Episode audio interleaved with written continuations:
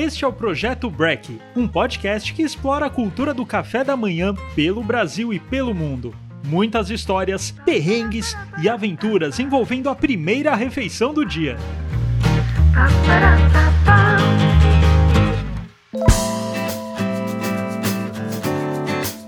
Olá, sejam bem-vindos a mais um episódio. Eu sou Guilherme Zawit, criador do projeto Break. Estamos aqui na GUP Comunicação, nossa parceira que grava e edita nossos podcasts. Nossa convidada é a maior especialista em chás do Brasil. Ela é tea blender, sommelier, consultora e criadora da Academia Brasileira de Chá e Mate e também já foi proprietária de várias lojas no Brasil. Direto do interior das terras gaúchas, muito bem-vinda, Carla Saueressig. Tudo bem? Tudo bem, Guilherme? Um oi para todo mundo. Hoje aqui parece Londres, tem fog. Quantos graus tá aí? Olha, nem tá tão frio. Tá uns 10 graus, 11 graus, mas tá, a gente não enxerga nada, tá muito engraçado isso. A serração, né? A famosa serração. Serração. Então tá o dia perfeito para tomar um chazinho e um mate. Tá indo. Os dois. Os dois, legal. E Carla, você é a primeira sommelier de chás do país, né? Como que isso aconteceu?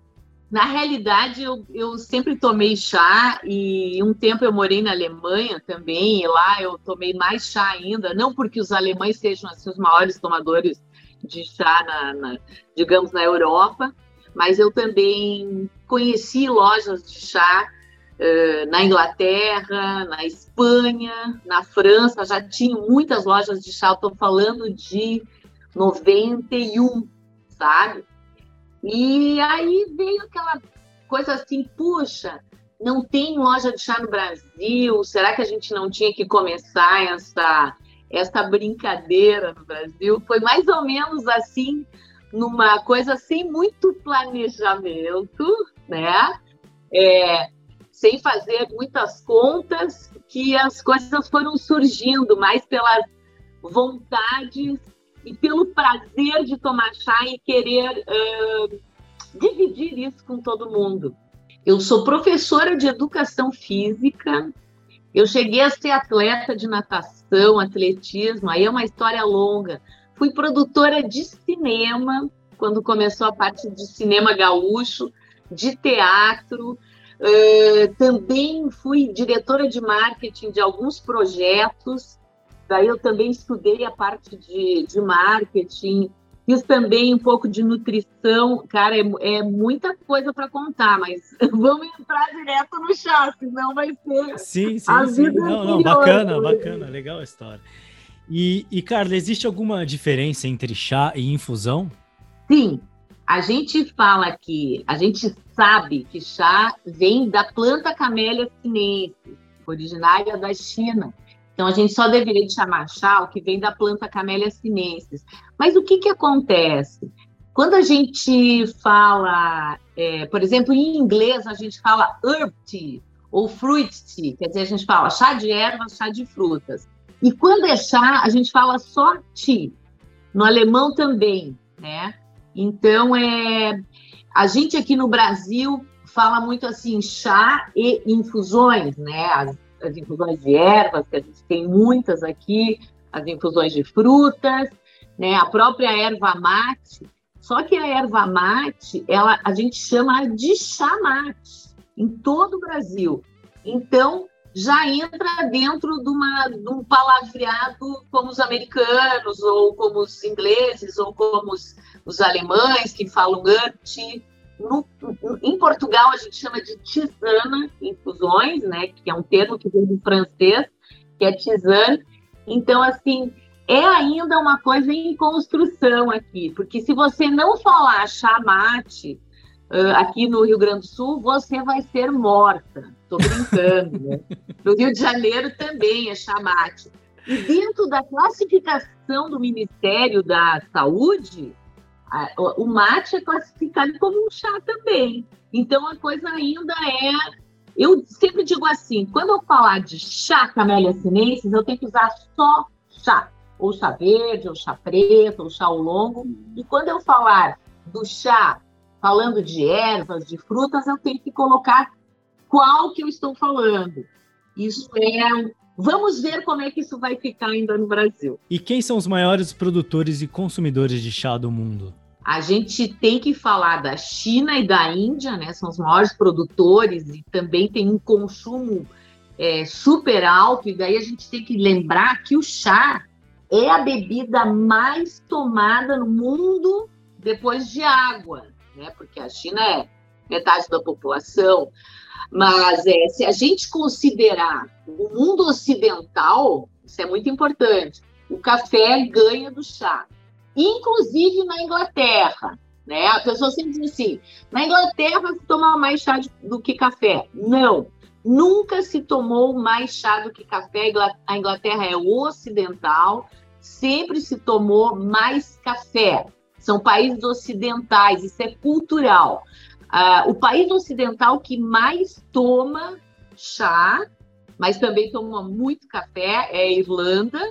E também tem uma região no norte da Alemanha que toma muito chá e muito café. São os dois lugares assim no mundo, vamos dizer, que mais se consome chá per capita. Que interessante isso. Você comentou da Inglaterra, né? Então, de onde que vem essa tradição do costume inglês do chá da tarde? O chá da tarde ele foi criado pela duquesa de Bedford, né? Uma, é uma inglesa que tinha, ela tinha é muito legal, ela tinha muita fome entre almoço e jantar, então ela resolveu tomar chá às 5 horas da tarde com as amigas, com é, scones e sanduíches, mas não era um chá assim com como o nosso café colonial aqui do, de, do Rio Grande do Sul, né? Eram poucas coisas, pães com geleias, alguns, do, alguns é, é, sabe, os punes, um, um, sanduíche de pepino, aquela, aquela história do sanduíche de pepino, né? É, só para quebrar um pouco o jejum até o jantar. Então, a gente sempre tem que lembrar de uma coisa importante: a Inglaterra ocidentalizou o chá, né? Isso é, isso é muito importante, porque a Inglaterra, o chá entrou mais com mais força na Inglaterra, junto com a Revolução Industrial, e como a Inglaterra ditava a moda para o mundo e tomava chá, então ela ditou essa moda de tomar chá no mundo, isso é importante. Mas a gente tem que lembrar de uma coisa bem interessante. Quando Dom João VI, e aí a gente está falando de, sabe, quando ele instituiu o governo provisório aqui no Brasil, né, início de 1800, ele trouxe chineses e plantas para plantar chá no Rio de Janeiro. Então, no início de 1800, a gente já teve plantação de chá no Brasil. Isso é muito interessante. É o viaduto do chá em São Paulo, né? É, o viaduto do chá, embaixo do viaduto do chá, ali no, e ali no Largo do Aruche, na fazenda no Morumbi, tinham plantações de chá. Mas o nome viaduto do chá não foi por causa das plantações, foi porque em 1940, 50 se comercializava uh, se, é, chá e ervas no viaduto, né? Então, mas é interessante porque embaixo dele já, já, já tinham plantações de chá. É, é, é interessante. Chá Camélia sinensis, a gente está falando agora. Sim. E sobre, sobre esse detalhe né, do, da Camélia sinensis, é a mesma folha que produz o chá preto, o chá verde e o chá branco, né? Qual é esse processo? Como que funciona isso? A Camélia sinensis, ou ela tem uma variação também, Camélia sinensis assâmica ou cambojensis, né? Ela é a planta do chá verde, do chá branco, do chá amarelo, do chá longo, do preto, do puer, de todos esses chás. É claro que ela tem cultivares, né, que são classificados por números, né? Por exemplo, no Japão tem é, cultivares de abuquita, daí o número 2, número cento e poucos. Na China também tem muitos tipos de cultivares por números, né? A gente tem que dizer mas o que, que, o que, que é chá verde, chá preto?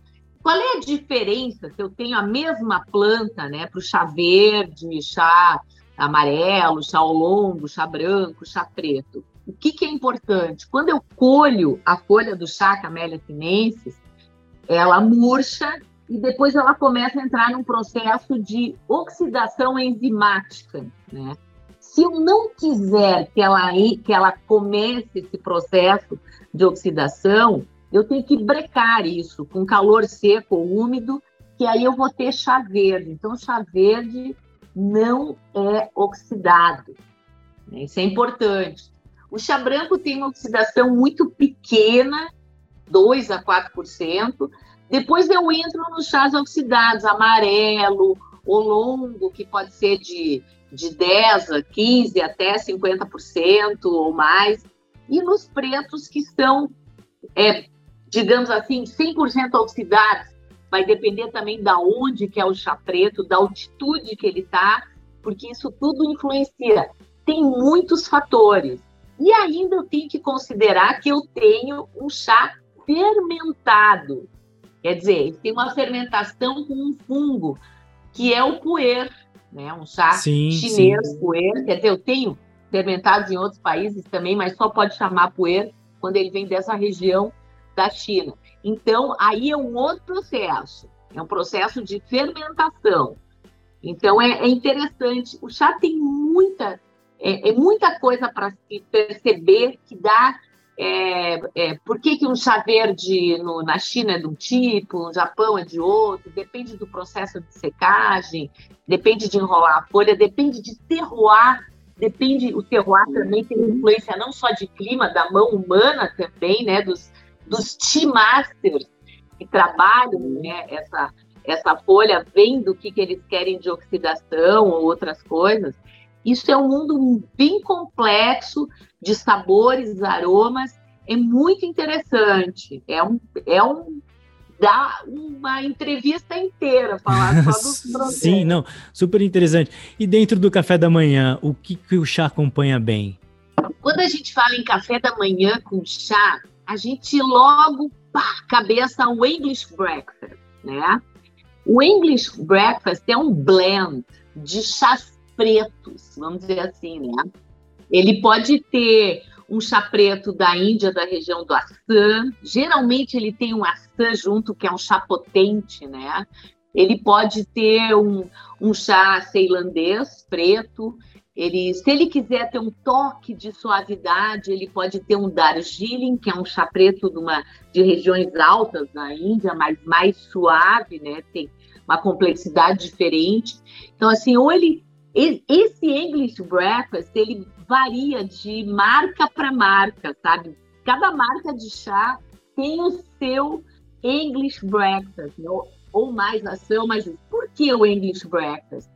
Porque a, a Inglaterra, ela, na Inglaterra se toma um chá mais potente, assim, com um pouquinho de, de leite, né? Então é um toquezinho de leite gordo de nata, né? Ou pode, pode adoçar também, que é uma coisa típica dos ingleses. Então aí a gente está fazendo uma relação do café com leite da manhã com o chá com leite da manhã, né? Então eu troco Uh, em vez de café, eu uso um chá potente com leite e estou fazendo um chá da manhã. Mas isso não significa que eu não possa usar um Darjeeling, que eu não possa usar um chá verde, que é diferente, né? Até a gente pode usar um matcha e fazer um matcha latte, né? Com leite Sim. de manhã, por que não, né? Claro. Eu sempre digo assim, ó, o chá da manhã, o almoço, o jantar, as, todas as refeições elas estão ligadas à cultura e prazer, tá? Então, olhe o que, que você está afim de tomar no seu chá da manhã e aí você pode pirar na batatinha. E olha aqui, ó, até um chimarrão da manhã, né? Claro. Um pedacinho de rapadura. Que beleza, ó. que bela combinação. E é, qual é a propriedade estimulante da folha, ela tem bastante cafeína, menos cafeína que o café? Como funciona? O chá tem cafeína ou teína e o chimarrão também, né? São duas, são duas bebidas com cafeína como o café. Uh, a cafeína do café, ela age antes do que a cafeína do chá. Interessante quando a gente vai estudar como é que elas, como é que a gente absorve elas no organismo, né? Então, quando eu tomo um café, eu tenho uma estimulação. É, a gente sempre diz assim, eu, eu logo meu, meu coração dá aquela batidinha mais forte, é uma estimulação cardíaca, né? E, e claro que ela é cerebral também, porque eu tenho mais sangue circulando no organismo. O chá, ele tem uma estimulação mais cerebral, é interessante. Então eu brinco com as pessoas, porque o pessoal diz assim: ah, Carla não toma café, ela só toma chá. Não, eu tomo café também. Eu gosto de café bom. Eu sempre digo que eu gosto de café bom. E, então, toma um cafezinho, vai dar aquela ligadinha, né? E daí toma um chá para perpetuar essa ligadinha, o estimulante cerebral, né? Um chimarrão, sei lá. Então, é, é interessante fazer essas combinações a gente já fez harmonizações de chá com café, que todo mundo acha assim, super inusitado, mas fica bom. Tem umas combinações muito interessantes. Que tipo de harmonização? Como que é? Tem que harmonizar com chás pretos, tá? E é muito interessante. Mas é misturado ou você toma separado? Não, não. Pode até fazer. Já, já foram feitos. Olha só, em campeonatos de barista no, no, no Brasil já foram feitas misturas de chás com café. Olha que interessante. Mas aí a gente toma assim, um golinho do café, um golinho do chá, depois toma os dois juntos para ver como é que fica a combinação. E o que todo mundo acha é que o café vai matar sempre o chá. Não é verdade. Existem alguns chás que matam totalmente o café no sabor. É uma coisa super interessante. Essas harmonizações eu sempre fiz com a com a Noemi do Café Martins, né? E a gente se diverte uma barbaridade. Depois ficar acordada a noite inteira, né? Porque... Coração e cérebro funcionando a mil, né? Nossa, daí pode olhar uma série inteira da Netflix. e onde que estão os produtores de chá no Brasil? Qual que é o melhor clima, terreno? Como que funciona? Olha, é, isso é legal, porque depois dessa produção no Rio de Janeiro, em São Paulo, do, do, do chá no Brasil, que não deu muito certo, os japoneses começaram, esse sim, aí eles investiram é, nos chás no Brasil. Né? Então, na década de 30, né, eles, 1930, né, eles se estabeleceram no Vale do Ribeira, em registro, e começaram a trabalhar com chá. A gente teve em registro perto de 40 fábricas, hoje tem uma, né? E tinham muitas plantações, só o Brasil exportava para muito chá de registro, para é, chá pronto para beber e tudo, e depois, em 2012, perdeu isso para a Argentina, porque a Argentina modernizou a parte de chá deles e conseguiu vender mais barato, e o Brasil perdeu esse mercado. E hoje a gente tem lá o chá da Amaia, que é essa fábrica que existe desde 1936. É, a gente tem o chá da Obacha desde 2014. Ela não quis eliminar o chazal dela e ela começou uma colheita à mão do chá. A mão ela tem chá branco, chá preto, chá verde também. E tem o sítio Yamamaro, que também tem uma produção de chá preto e chá verde. E a gente tem também a Yamoma Toyama do Brasil, que trouxe mudas japonesas para produzir chá verde no Brasil. Eu acho que é na década de 60, uma 70. Então, eles tinham produções em, é, em Araucária, no Paraná, não tem mais em terras altas, né? Porque o Vale do Ribeira é terra baixa, daí a gente está falando, é mais altitude, mais, não, é praticamente nível do mar. E eles têm hoje em São Miguel Arcanjo, que é aqui em São Paulo, eles exportam muito para os Estados Unidos, tem um chá verde de altíssima qualidade, parecido com o chá verde japonês. Então, são essas, esses chás a gente pode comprar no Brasil. E com relação à qualidade, o que, que vai interferir na qualidade do chá? Vamos lá. A gente fala muito em altitude, porque a gente sabe assim, cafés de altitude, chás de altitude, até vinhedos né, de altitude, como a, a, eles, eles têm uma complexidade maior, um desenvolvimento mais lento, né? Mas não quer dizer que se eu tenho uma plantação mais baixa, o chá não seja bom. Vai depender de diversos fatores. O terroir, ele engloba muitas coisas. Ele engloba clima, ele engloba o trabalho que vai ser feito por chá, pessoal das pessoas, né? Ele então não dá para a gente dizer que só chás de altitude são bons, mas existem chás, chás de altitude muito bons pelo mundo, que são também bem cuidados no processo deles, né? Isso é, isso é uma coisa interessante. Então, a qualidade do chá, ela tem muito a ver com tudo isso. Sim, com toda a cadeia. Legal. E você está muito envolvida também com a erva mate, né? Que é uma planta originária da Mata Atlântica, foi utilizada fortemente pelos povos indígenas e hoje em dia é consumida de várias maneiras, tanto bebível e até como tempero, né, para gastronomia. Como que funciona? Eu sou gaúcha, né? Gosto muito de chá e gosto de erva mate. E desde de 99 ou até antes, eu sempre, puxa, a gente tem que tomar erva mate também de outras maneiras, né? Tomar como chimarrão, mas também usar ela como um chá mate, né? É, fazendo um trabalho com ela como se faz com o chá. Temos que valorizar mais esse nosso presente né, dos indígenas, vamos, vamos colocar aqui né, uma coisa importante, e que é tão valorizado no exterior, a erva mate é super valorizada no exterior, e aqui a gente ainda a gente está engatinhando. Então, comecei na loja a fazer blends, ir atrás de erva, de, de puras folhas, como a gente diz, né? não com galinhos e folhas maiores para fazer blends, e comecei a conhecer as ervas que tem no Brasil. A gente tem ervas interessantíssimas, e comecei esse trabalho atrás da erva mate, depois com a Inova Mate, no, na, na, cidade de Ilópolis, que é cidade da erva mate, que é Ilex, né? E lá comecei a conhecer e nossa, temos. E ela também fez, tem blend. E lá a gente começou um trabalho também de uh, fazer a erva mate, fazer um matcha de erva mate, entre aspas, né?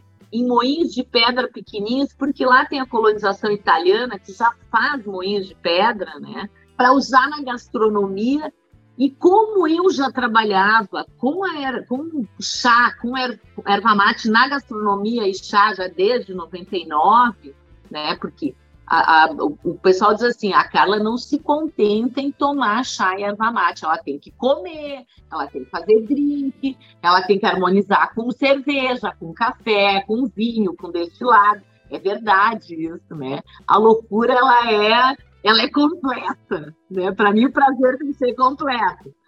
E isso eu comecei a fazer com erva mate, e então começou a aparecer no Brasil. Agora muita gente está fazendo, o que é ótimo, né? Porque a gente vai abrindo os caminhos e eles, isso só vale a pena se as pessoas entendem o recado e começam a fazer isso também. Eu sempre digo, né? É interessante porque no Japão tem muito doce de, de, de, chá verde, né? Eles utilizam muito na culinária. E aqui no Brasil, onde, onde se encaixaria é, é, a erva mate? Olha só, vou te contar algumas experiências. Essa erva mate bem fina, tipo um matcha, você pode acrescentar em diversas coisas, tem diversas receitas já com ela. Ou até usando a folha da erva mate, é, ou usando erva mate estacionada, um monte, tem muitas receitas já. Eu fiz já um jantar só com ervas mate, com o Fred Cafarena, do Franz é, Salono, que foi uma página, é, foi a página do paladar, porque a gente já tinha feito outros jantares temperados com chá. Onde é que tu pode usar isso? Então, assim, a, eu tenho que falar, outros chefes também já usaram erva mate, mas eu tenho que falar na Saiko. A Saiko, ela trabalha com doces, né? E ela, quando experimentou a primeira vez essa 2019, esse pozinho bem fino de erva mate, ela ficou impressionada, levou para fazer um para fazer doces num jantar especial que ela fez nos Estados Unidos e na própria mesa tendências da Prazeres da Mesa, é, foi feito um jantar japonês e no final ela fez uma sobremesa usando a erva mate e não falou nada.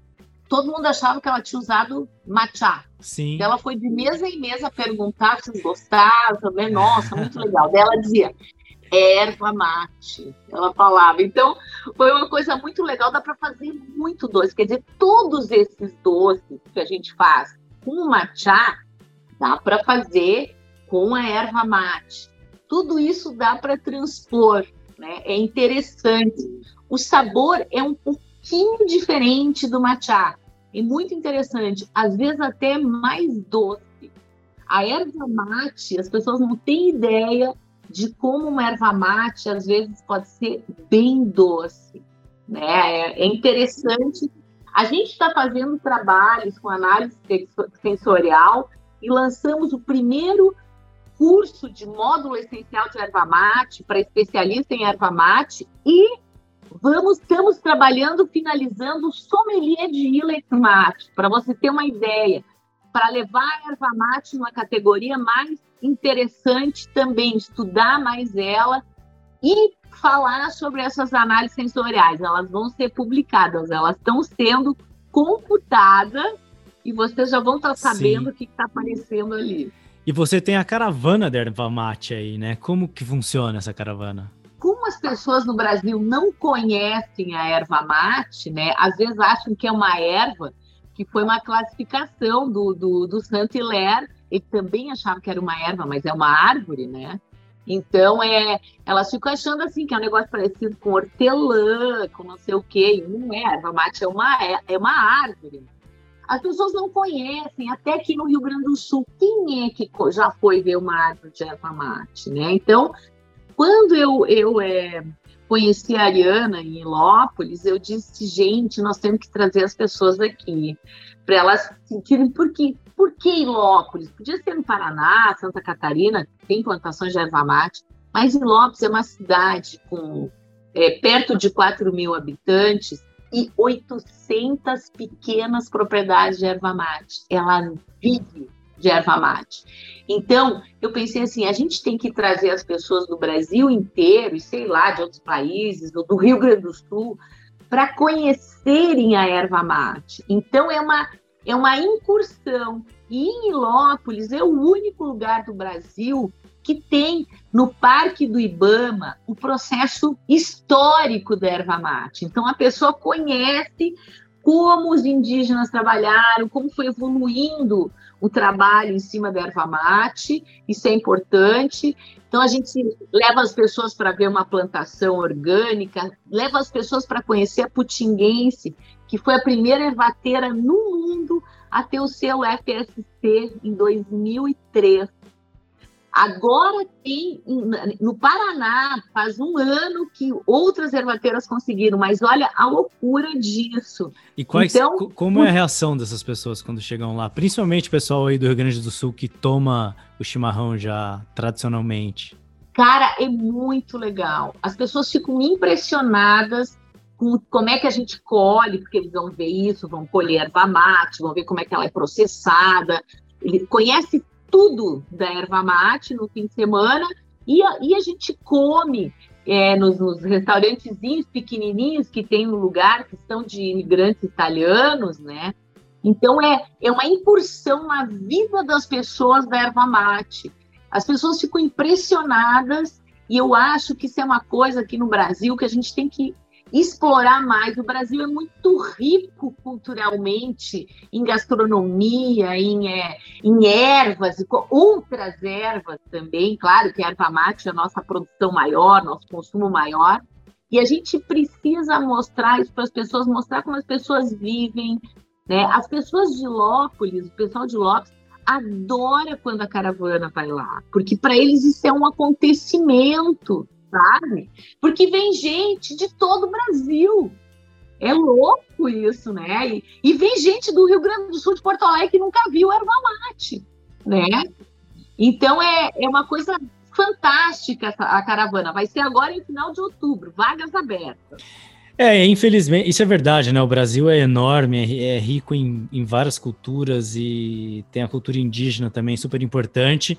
Infelizmente, muita coisa fica para trás, né? Ah, o brasileiro acaba que não conhece o próprio país, a, as próprias tradições. Isso é super interessante. Eu, eu acho que já está acontecendo um caminho para isso, né? Inclusive, aqui no Rio Grande do Sul, a gente tem cinco principais regiões produtoras de erva mate. Santa Catarina tem três, Paraná também tem um monte, né?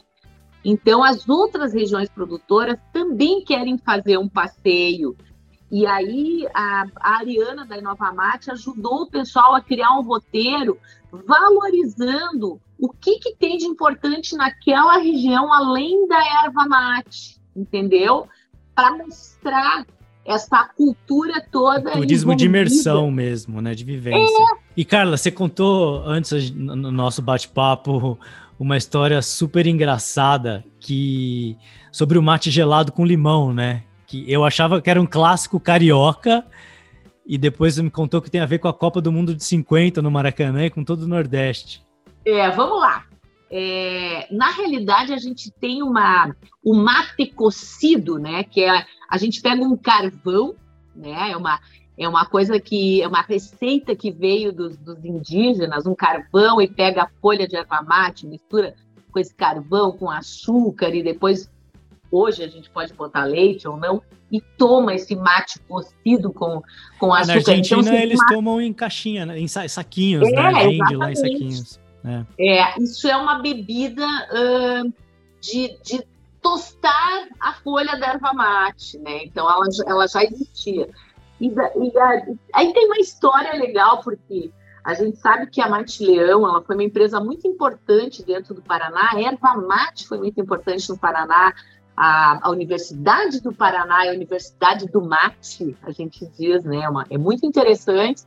E a Mate Leão uh, participou, vamos dizer assim, da Copa de 50 e nessa história do que, que vamos servir para quem estiver olhando o jogo, não sei o quê, eles já tinham criado o mate tostado, né, a partir dessa história do mate cocido. Por quê? Porque na Segunda Guerra Mundial, a Mate Leão não conseguiu importar chá preto que eles importavam, então eles começaram a tostar a erva mate para substituir. Né? Então já tinha chá mate tostado. E aí, aquela história, Copa do Mundo, tudo, o que, que nós vamos fazer? Então, mate cocido tem um pouco de açúcar, aquela coisa. Inventaram um, um, esse mate tostado e, e, vamos fazer ele gelado, né, para as pessoas tomar no estádio. Então, foram criadas as refresqueiras, né, e as pessoas e as, os vendedores é, passavam no estádio vendendo dentro da refresqueira o mate tostado com limão e açúcar. Né? Então, era o mate circulando dentro da Copa de 1950. Acabou a Copa e eles foram para a praia, né? Então, até hoje, né, o mate tostado com limão e açúcar é a bebida do carioca, a gente sabe, mas é uma bebida muito consumida no Brasil inteiro. Se você conversar com as pessoas do norte, norte nem tanto, nordeste, e tu, todo mundo conhece mate tostado com limão e açúcar. É uma bebida muito consumida gelada no Brasil inteiro. Até antes do chá gelado chegar no Brasil, o brasileiro não tomava mate com limão e açúcar gelado, né? Então, é, é uma quase que a nossa bebida nacional. A gente tem consumo de chimarrão aqui, mas o mate com limão e açúcar é um must aqui no Brasil. É, tem até industrializado, né, pela Mate Leão, a garrafinha. É, já faz tempo que ele foi industrializado. Aliás, o mate foi industrializado em garrafinha pela Mate Leão antes do, do, do, de eles terem industrializado o chá gelado em garrafinha, né? O chá preto ou verde. Sim. Interessante. que legal. E Carla, o programa tem uma playlist no Spotify chamada Projeto Break, onde todos os convidados escolhem uma música para fazer parte dela. Qual som que não pode faltar para você? Eu sou muito ligada à música e eu, eu cantei em coral, eu toquei já três instrumentos. Olha, não toco mais, tá? Não, tô brincando. Tocava violão, tocava flauta, piano, um monte de coisa. Eu gosto de música erudita também. É, meu cunhado e minha cunhada são músicos da OSPA, da, da, Orquestra Sinfônica de Porto Alegre. Eu me dou muito bem com a Marília, que é, que é uma cantora lírica. Então, é aquela assim, eu... Música, para mim, eu gosto de rock, eu gosto de tudo. Né? Eu sou, eu sou música é uma coisa importante. Dependendo da ocasião, eu posso harmonizar com uma música. Mas aqui, eu acho que a gente falou de chá, falou de erva mate, eu acho que a gente tem que é, falar do Yamandu Costa e do Renato Borghetti, na música Passo Fundo, que é uma música belíssima, que ela parece que você está escutando uma história quando você escuta ela. Parece que ela tá que passa um filme na sua cabeça, né? Então, eu acho que Passo Fundo é muito importante, é um playlist bem legal para as pessoas conhecerem esses dois músicos fantásticos que a gente tem, né? Oh, e a Mandu toca muito, né? E o cara, para quem não sabe, ele toca violão de uma é, maneira. E ele se emociona ele é tocando, né? É maravilhoso. Ele é mais conhecido no exterior do que aqui, né? Eu sempre digo. Então é, Guri, Passo Fundo para mim é uma música imperdível. que legal. Pessoal, sigam, curtam e comentem nas páginas do Projeto Break no Instagram, no YouTube e no Spotify. Até a próxima.